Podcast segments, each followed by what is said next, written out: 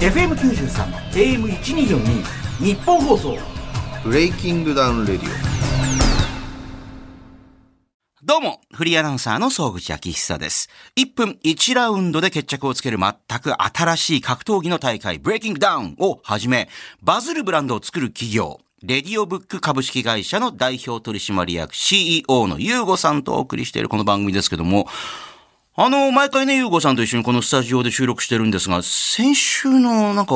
ね、エンディング近くあたりで、来週ちょっと、海外出張するかもしれないからさ、とかって。で、ひろゆきさん日本に今来てるんだけど、もしかしたら一緒に行くかもしんないな、みたいなことをおっしゃってたら、本当に行っちゃったんですよね。しかも直前でしょ。あの、収録がね、うんそう口さん、あの、ゆうかさんが海外行っちゃって、えーちょっと時間帯が急に変わりますみたいな話に、なんかほんと2日前ぐらいに、夜中ぐらいになりましたね。そこからまた2点3点して時間がね、えー今日、えーまさに、えー土曜日のお昼ということになってますが、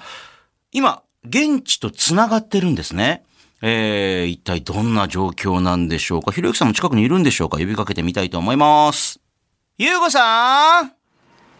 はい聞こえてますあ聞こえてます大丈夫ですなんかこちらにはですね、なんかあのーはい皆さんであの、アップルパイがすごいよく上がってるっていうは声が聞こえてくるんですけど。まだ来てない。はいはいはいよく見たらアップルパイじゃなかったです。アップルパイじゃないのシナモンロールっぽいですね。シナモンロールあの、横にいらっしゃるのは、たまに登場していただけるひろゆきさんですかこんにちは、お久しぶりです。ああ、すいません。ミキシーさんもいるって感じですかあ、なんか、ハンバーガー取りに行っちゃいました。あ、行っちゃった。ゆうごさん、はいあのー、ゆうごさんから見えるところにどんな状況になってるか、まあ、ひろゆきさんがいるんですよね。あのはい今ひろゆきさんと、ええゆかさんと奥様のうちの岸巻とミキシーとでみんなミキであのマクドナルドにいます今どこにいるかって言っていいんですか、それ。えっとロサンゼルスのマクドナルドはいなんかにに、えー日本じゃないあのアメリカ最古のなんか世界最高のあ世界マク最ド古だナルドそうだ世界最古の1号マク店ド。ナルド1号店はなくなっていて、3号店だったものっぽいです。そうなんですかお。それなんか趣があるっていうか、なんかちょっと変わったとことか、なんかあった古いと、なんかあるんですか。なんかあの、昔のものが残されてたりとか、あのあー昔の、その、ドナルドの古いバージョンとか、おそおんな。やついたっけっていう、なんか変なキャラがいっぱいいます。そう。味は特に変わらず。今食べてますけどええ。うん変わらなうん多分味は変わんないんじゃないですかね。日本と特に変わる流通系をちゃんと揃えるのは難しい。変われとるあの言えること言えないことあると思うんですけど、先週ゆうごさんが。はいなんか海外出張するかもしれんみたいなことをおっしゃってましたけど、はいこれまさに。その海外出張としてそちらにロサンゼルスにいるとまあそうですはい具体的には言えないってことですか具体的には言わない まあなんとなくうっすらなんか分かるような気もしますけど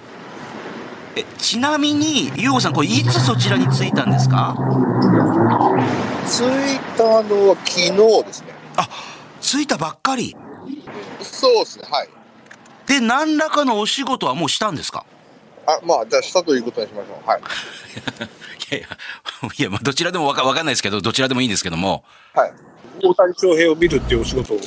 見たんですかはいじゃあ、あの肉眼で大谷翔平を見るお仕事を。あれちなみにそのお仕事で大谷翔平は成績どんな感じだったんですかえっと、1打席目はヒットで2打席目がアウトみたいな。ああそうですか結構打ちましたっけあの、一応、その、一塁ランナーが犠牲になるあー形そうにかなっそてう。はいはいてかひろゆきさん野球に興味あるんですかえー、僕、実はあの、大谷翔平さんのプレーを、テレビを通しても見たことがなくて、今日初めて見ました。それ日本人としては相当珍しい感じの方法ですけどねそれねなんからしいですね。ええあいやの、フランスだとワールドベースボールクラシックテレビでやってないんで、あ野球自体の人気もないしっていうはい。えじゃあ初めて大谷翔平さんを肉眼で見た感想はどうだったんですかひろゆきさんでかいっすよね。あやっぱでかいあと、スタイルがめちゃくちゃいい。顔ちっちゃいんですよねでっかいのに顔ちっちゃい、足長いみたいな。アメリカ人みたい大谷翔平さん出てきた時は、やっぱりあの観客の騒ぎ方が全然違うんで、あ明らかにみんな大谷翔平さん見に来てるっていう雰囲気がすごいするわけですかトラウト選手か大谷翔平選手かみたいな、二分する感じですね。今日ホームでやったんですよね。そうです、そうです。ああ、なるほど、なるほど。え、ゆうごさチケんットもが、取れなくてあ、、違う、取れ、え、取れなかったんですかあその結構埋まってえて、えでエンゼルス側が無理だったんで、ええ。アウェー側のあの席を取ったんですけど、アウェー側にもそのエンゼルスのファンしかいない、それぐらいやっぱり大谷選手をみんな、まあトラウト選手を見に来てるって。そう。え、ゆうごさんも特に野球そんなでもなかったですもんね。はい。ゆうごさんの感想はどうだったんですかその、まあ大谷翔平さん生で見てって。ださっきの通りの感想でかいなっていう。でもやっぱりなんかほら、あの、アメリカの球場で見ると、まあ野球って面白いなって思えるみたいな人もいるじゃないですか。なんかあの球場の雰囲気がいいとかって。あーだからライブ感はありましたけどそのなんかあんまり僕らが見てた時そのあんま激しい動きなかったんで野球としてのあ、あのーホームラン打ってとかっていう感じでもなく、でも、優子さん、切るの早かったですよね。 4回の表で開きましたゆうごさん大抵何でも飽きるの早いんですよね。はい。はいです。はい。まあ一応これで、まあ見たぞ、OK っていう。はい。一応歴史に刻んだなと思いました。はい。最後まで見なかったけども、これで十分だったっていう。はい。じゃあ大谷翔平見る仕事を終えて、これからじゃあちゃんと何らかの仕事をするわけです。もう夜9時なんで、マクドナルド食べて、今日は終わりです。ちなみにひろゆきさんもこの間日本に帰ってきた時にこのアメリカに行く予定になってたんですかこれ。えっと、行くかどうかわからんって言われていて、え出発の2日前に、やっぱ行くわみたいな。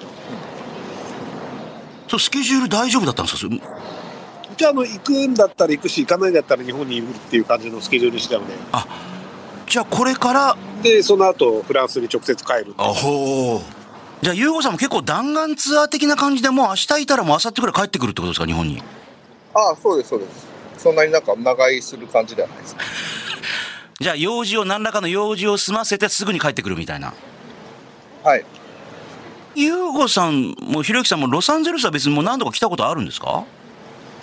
僕、8年ぶりぐらいですね。なんか変わってました。僕は初めてです。あゆうごさん初めて。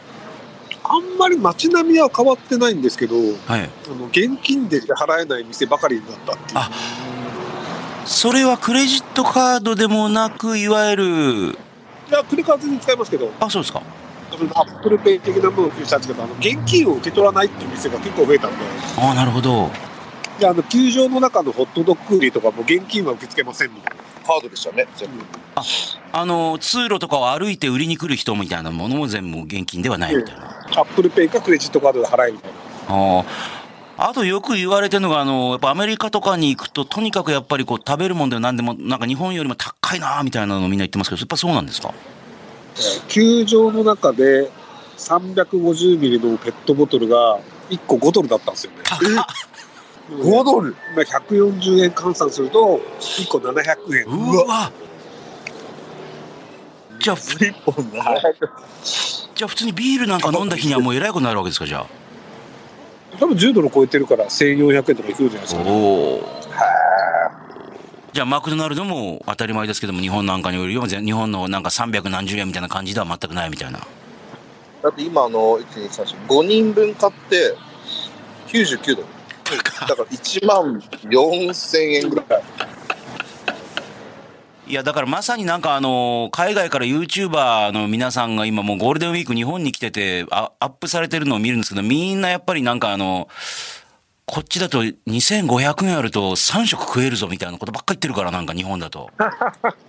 はいはい、そうですね。自分の国だと1食だぞよ2500円でっつってまあみんなそういうのあげてるからそれやっぱり感じますよねなんかねじゃあ多分こっちまが最低時給がええなんか14ドルとかそれぐらいなんで、あで最低時給が1時間働けば1800円とか入るので、働いている分にはそんなに困らないです。あなるほどねええ優子さん初めてのロサンゼルスどうですか気候的にもなんか多分こう過ごしやすいのかなと思うんですけど記号は過ごしやすいと思う。まうあ、んあとなんか街あなの出店がないんで。うんうんあと何かこう街並み見たり何かこう感じたこととかありましたなんかロス寒くないですかあ寒いうん、寒いって言われるんですけど、まあ寒いは寒いんですけど、まあ我慢はできる寒さ。まあ常に半袖ですもんねいつもねちなみにあの、もうブレイキングダウンのオーディションの動画が、朝倉未来さんのその YouTube のチャンネルで2本上がってるんですけど、現在のところ。はい、はい。それってもう2人ご覧になりました僕はバタバタで見てません。ああ、そうですか。僕も見てまへん。そうですか。はい。え、あの、岸松さん隣いるんですかはい。隣で、あの、優雅に飯食ってます。やっぱりだよ。はい、ボリボリ食って。やっぱり。え、岸松さんは動画見たんですかブレイキングダウンのええ動画2本目も見ましたかっていう総口さんからえの質ええ問え、でだす。誰も見てないからそっち。いや見て見て見てます岸松さんは見ていい。今さは見て。 そうですか。はいえ、どんな感想だったか、ちょっともう見てる人から聞いても、じゃあ、木島さん聞いてもいいですか。なんかやっぱい意外な展開になってると思いますんでうわすげえ。見てなさそうな人うんのコメントっぽい。うろ、うろ覚えで、なんか、なんか喋って。 いやあの溝口さんの出場だったりとか山だと思うんですそこ二本目のそれ、二人とも知ってました、なんか。あまあ、はい、話はもちろん。あ、そうですか。あの、今回、一本目が。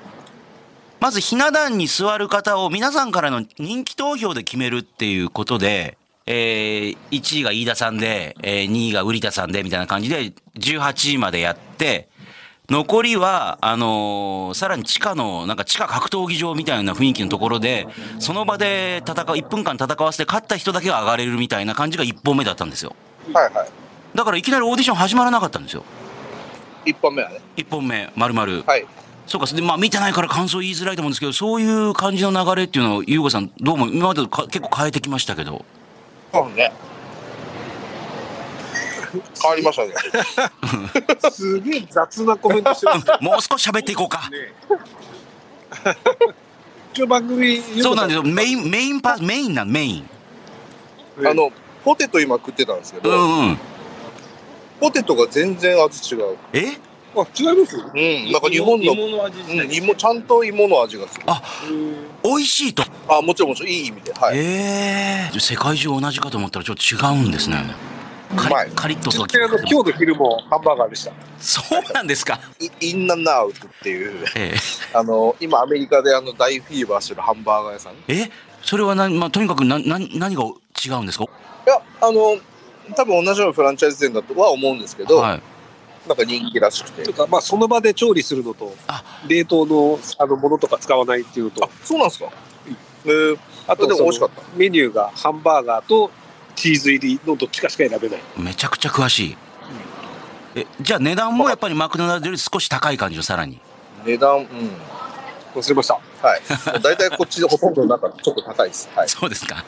じゃあ、一旦も、戻りますよ、ちょっと。ゆうごさん、その、オーディションのやり方変えてきたっていうのを、あの、聞いてっていうか、まあまあ、見てないかもしれませんけど、どう、どう思ったんですかそれを、おいきなりオーディション行かないんだって。あ、いいじゃないですか。ひな壇変えるんだなん。か、な、な、ひな壇変える、ひな壇あんま変わってないですよね。あ、ていうかほら、あのやり方手法を変えたやり方を変えて、で、順番とかも変えて、まあ、ひな壇に結構座れたかもしれない人も座れなくなった、まあ、日健君とか座れなくなってるとかあるじゃないですか、なんかこうやって。負けちゃったからみたいはい。いいじゃないですか。なんか競争心がな。うん。いいと思います。なんか慣れ合いじゃなくなる感じもするし。まあ、あとやっぱ見栄えも変わるから、うんういいんんじ。ゃないですかね。うん。え、ひろゆきさんもそれ聞いて、なんか、こうどうどうでしたそのなんかこう、そっから戦わせていくみたいな。まあ、あの、一回はいいんですけど、人気投票にしちゃうと、あの、昔からやってるファンがついてる人だけがああひ。な壇になっちゃうので、うんうん。確たかに。だ固定化しちゃうのが、逆にその、新規のチャレンジャーが、こう、ここで頑張っても上がんねえんだろうなって感じになっちゃうのかなっていうのが、あ長期的には。確かに。あ。なるほどね。確かにそういうのあるかもしれないですね。それが、あのー、1回目だったんですけど、ちょっとじゃあメールも読んでもいいですか来てるやつあるんで、オーディションに関して。はーい。いきますよ。えっ、とね、東京都 Z ブルーさんありがとうございます。えー、ゆうごさん、えー皆さんこんばんはと。ブレイキングダウン8のオーディション動画、えー上がり始めましたねと。1本目のひな壇総選挙と、えー会の方々による枠の争奪戦を地下のリングでやるというのが面白かったですと。えーただ僕が推している醤油ニキと日健くんが二人とも、えー地下だったのがちょっと意外でしたけど、とえー争奪戦の結果、日健くんが負けてしまいましたが、この後マッチメイクで本戦に復活する可能性はあるのでしょうか、えーそういうのも含めて以降楽しみですと書いてありますけど、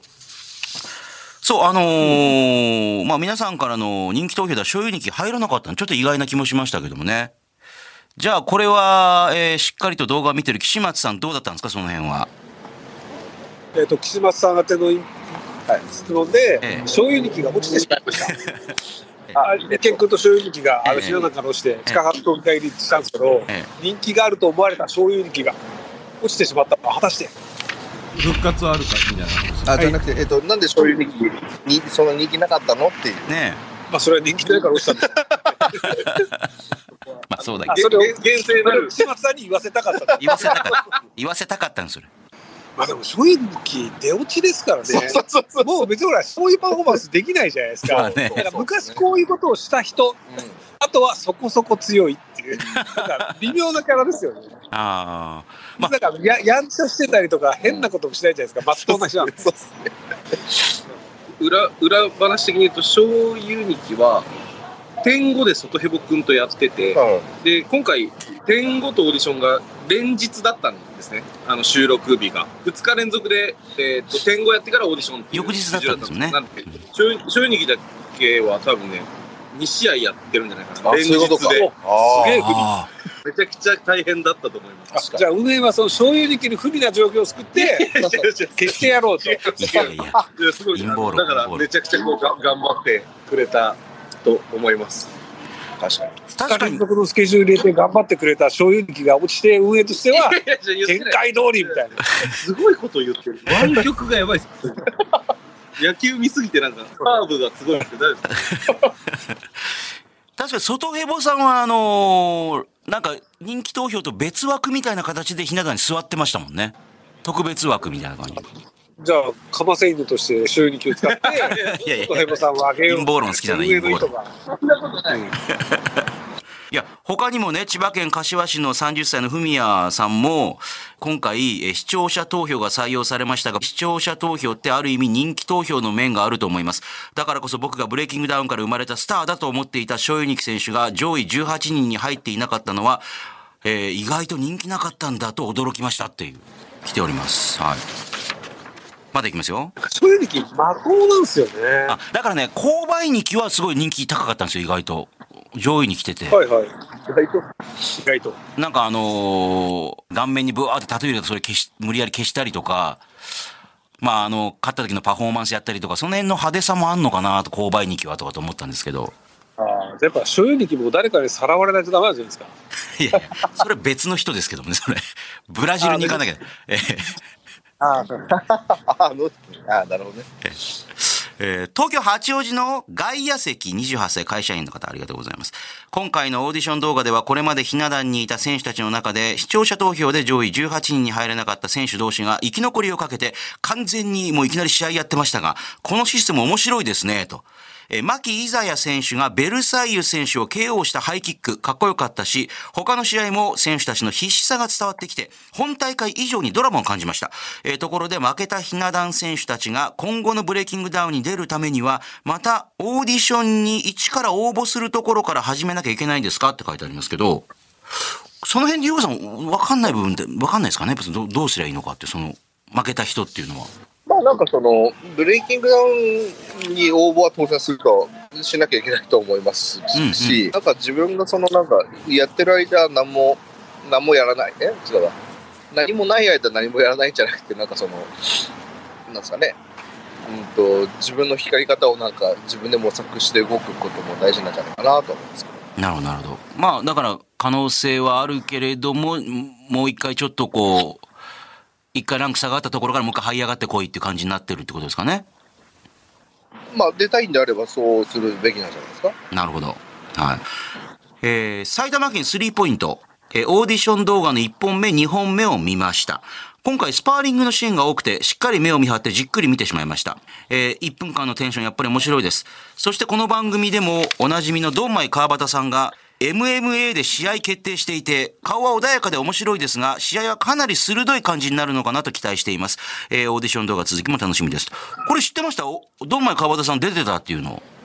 と、ひろゆきさんが多分ドンマイさん知らないんで、あ説明すると、ドンマイさんって、元柔道の日本チャンピオンの方で、へえオリンピック選考手前まで行った方で、で、あの、YouTuber でドンマイ川端って名前でやってるんですよ。結結構面白くて、なんか、あの、シュールな笑いというか、あ笑いなんだ柔道強い終わるそうそうなんですよ。だから結構ちゃんと実力あるんだけど、なんかちょっと、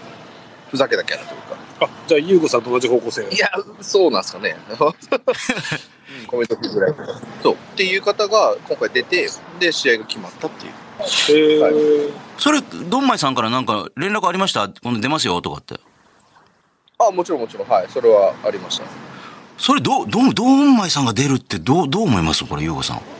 柔道家として出るっていう。どうなんですかというか、 どういうことですかいや、普通にやっ試合のルール的に、ぱ MMA でやるっえつって寝技 ?MMA でやるんで。あーそうっすね。まあちょっとブレイキングダウンのルールって、なんか寝技得意な人にはちょっと不利というか、うんうん。あの、同じ風と安井ヒューマ君ってあの、柔道出身の。はいはい。あの子はそのうまくその限られた時間の中でも見せることを得意としてますけど、ドンマイさんがどう惹かれるのかちょっとわかんないですよ。ちょっと楽しみですね、ドンマイさんは。なんかな投げて固められてもそんなに KO にならないですよね、が我慢しちゃえば時間切れっていう、下がアスファルトだったら強いと思いますよね。あのーなんか、決定した後の、あのーちょっと短めのインタビューとかでドンマイさんが、いやー、俺があの、本当に組んで柔道家としてやると思ってんでしょえーその通りですって一応言ってましたからね、なんか。まあ、打撃はできないですからね。ねえ。 まあ、指名関節で。まあでも、やっぱり、日本のまあトップの人が出るっていうのは、これもまたちょっと面白いかなっていうね。うん。面白いですね。いつはいかはい格闘技っぽくて。はい。それなりに柔道で強い人がそのブレーキングダウンルールにちゃんと合わせてやってくれれば面白い試合になると思うんですけど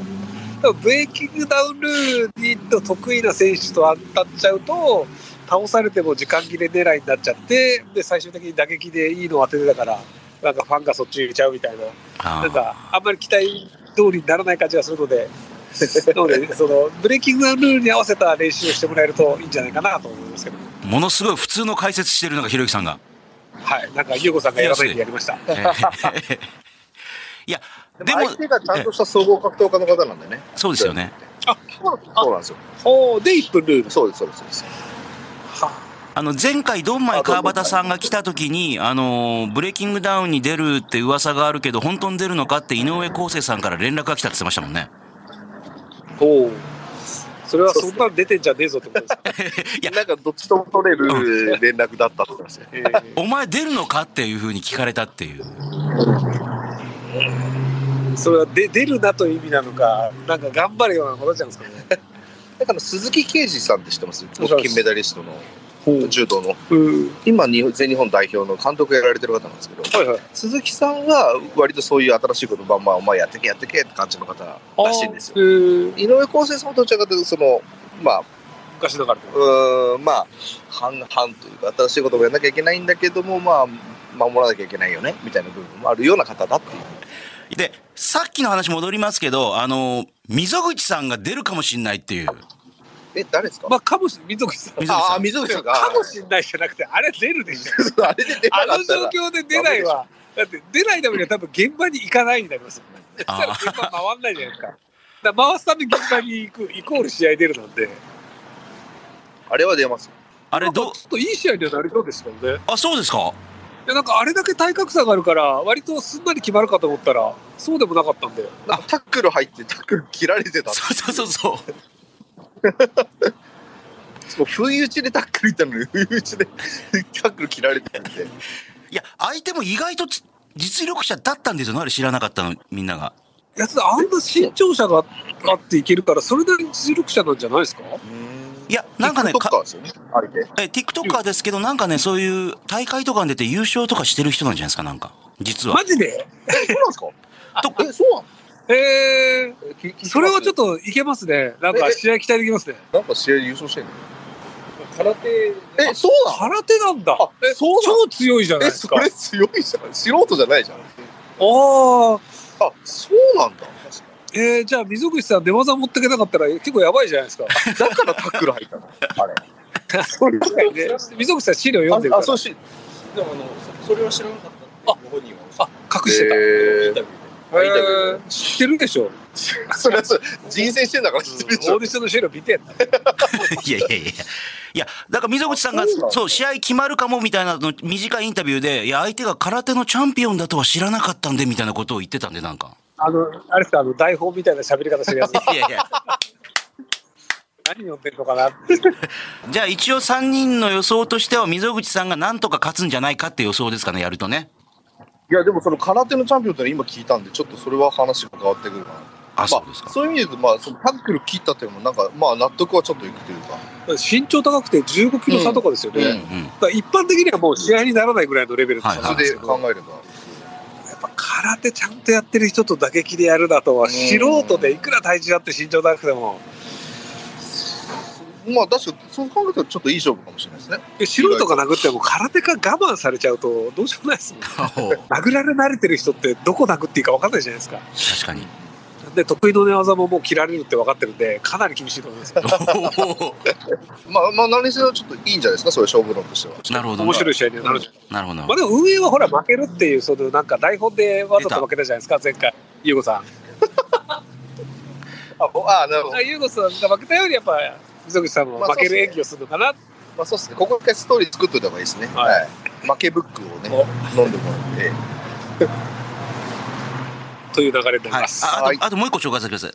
埼玉市桜区のネリチャギさんありがとうございます。今回のオーディションの予告ですでに出ていた韓国人選手軍団やばいですねと。えー朝倉未来さんが史上一番荒れたオーディションと言っていただけあって、韓国勢とひな壇全員の大乱闘ちらっと見えてもマジ怖かったですと。えー同時に5、6箇所で乱闘になっていて、両チームのベンチ入りメンバー全員参加のメジャーリーグの乱闘みたいでしたっていう。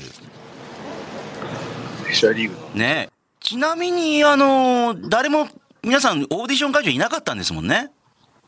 まあ岸本さんは岸本さんなんで僕に全部来るんですか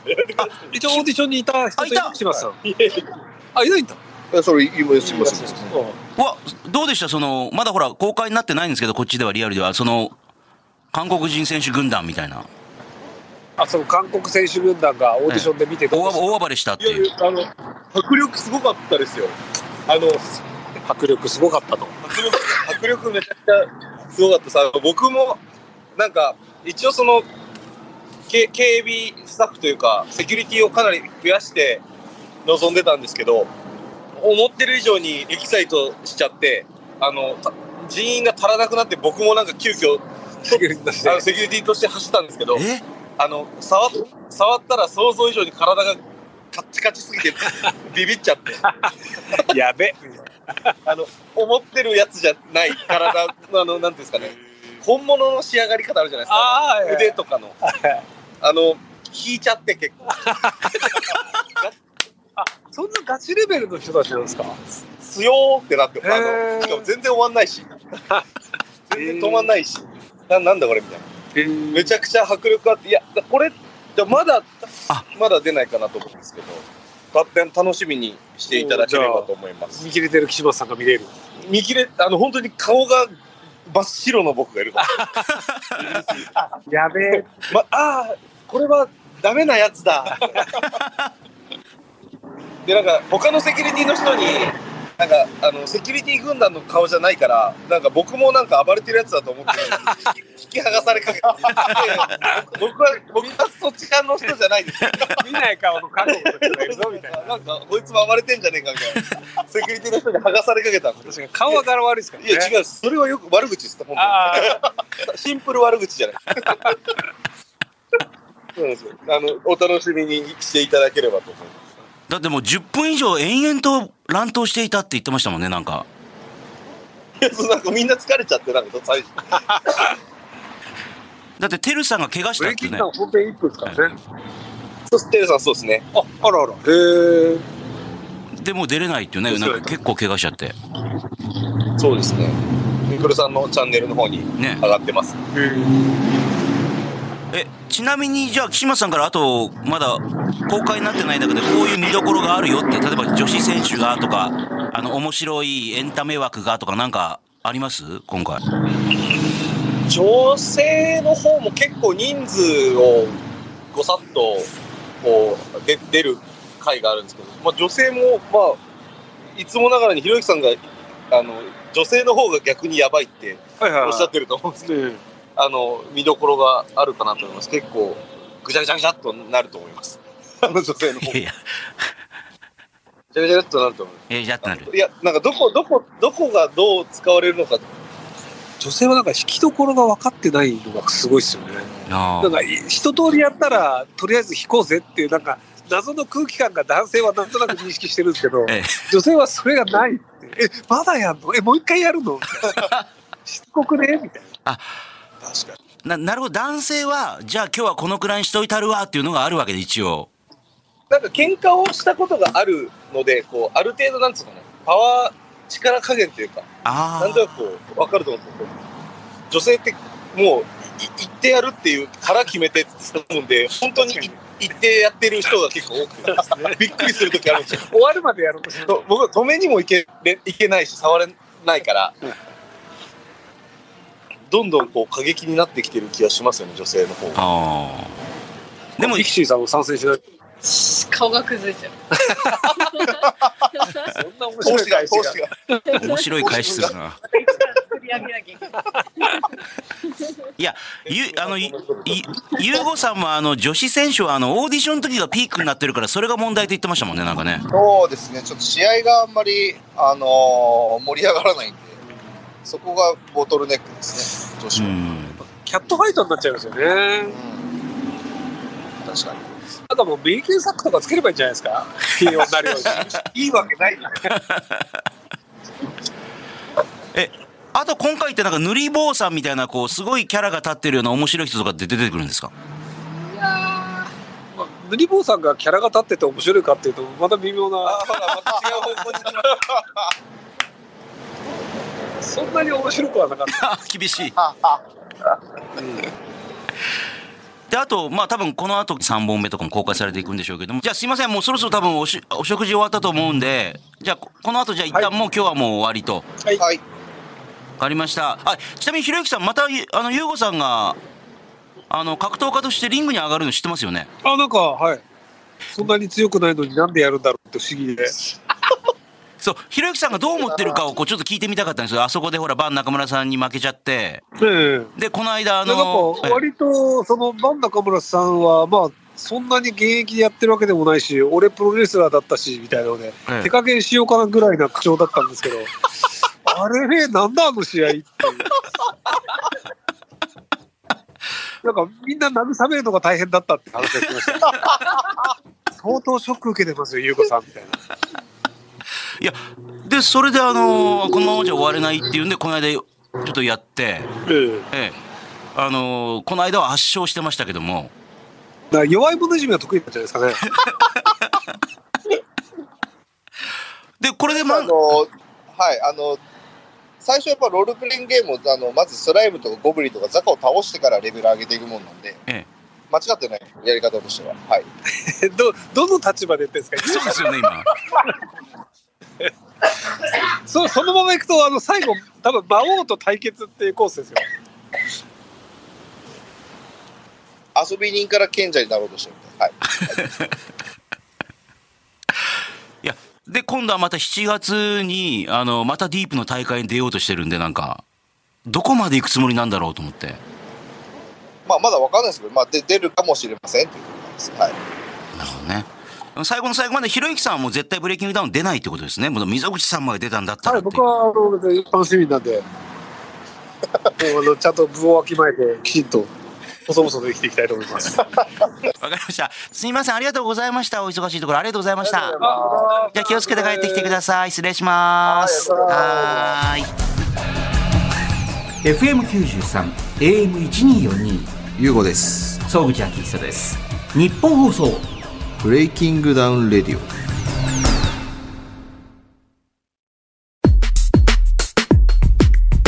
日本放送ブレイキングダウンレディオこの番組ではあなたからのメッセージお待ちしておりますメールで bd.1242.com ブレイキングの b ダウンの d bd.1242.com まで送ってくださいこの番組のパーソナリティ、ゆうごさんへのメッセージ、質問、まあ、格闘技についてや、会社の経営、ビジネスに関する話でも OK です。そして、いろいろなコーナー宛てのお便りも待っています。まずは、ブレイキングダウン企画室。えーこちらはブレイキングダウンの開かれた会議室というイメージで、あなたが考える、こうしたらもっとブレイキングダウンが面白くなる。えー例えばこんなサービスがあったらもっと楽しくなるとか、まあ、そういうアイディアを目安箱感覚で気楽に書いてください。えーこんなルールを追加してほしいとか、えーこの選手とこの選手マッチメイクしてほしいとか、えーブレイキングダウンにこんなグッズがあったら買うのになとか、あなたのアイディア、素朴な意見をお寄せください。さらには、アナザーブレイキングダウン、1分間でこれできます。あなたが持っている1分間でできる、まあ、披露できる特技を教えてください。その特技は、1分間で、例えば最高150回サッカーのリフティングができますとかね。1分間でお尻使ってくるみ30個割れますとか。1分間一度も噛まずに早口言葉を言い続けられますとか、まあ、何でも OK です。面白そうな内容であれば、まあ、番組に電話で出演してもらって、その技を披露してもらおうと思っております。メールには、どんな特技の持ち主なのか、まあ、具体的なアピールと、電話番号など連絡先も忘れずに書いてください。そして、私と格闘技。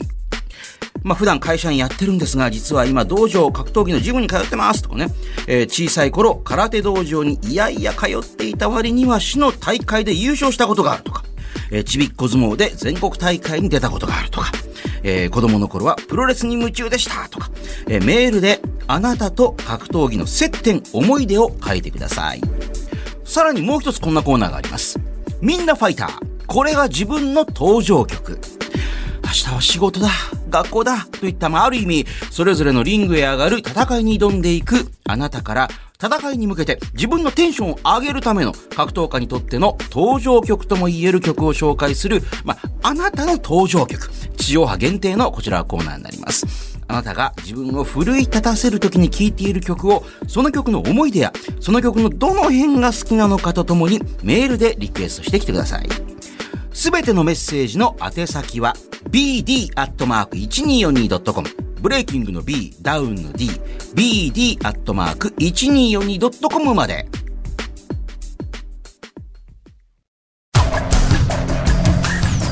さあ、総口秋さが今週はロサンゼルスにいるユーゴさん、ね、さらにはひろゆきさんとお届けしてきました、えブレイキングダウン・レディオ、ポッドキャストもエンディングですけれども、ブレイキングダウン・レディオ、この地上波バージョンは放送から1週間以内なら、ラジコというアプリでもう1回聞けます。そちらもぜひ。そしてこの番組はポッドキャストでフルバージョン配信中です。えこちら番組ホームページをはじめ、ラジオクラウド、アップルポッドキャスト、スポティファイなど、ポッドキャストサービスでも聞けます。えブレイキングダウン・レディオ、ユーゴ、総口など検索して聞いてみてください。えーそれでは来週はユーゴさんねスタジオに戻ってくると思います、えー一体ロサンゼルスでどんなことをしてきたのか、えー多分言えないっていうと思いますけどもねそんなお土産話なんかも聞いてみようと思います、えーひろゆきさんもありがとうございましたお相手は総口とユーゴさんでしたじゃあまた次回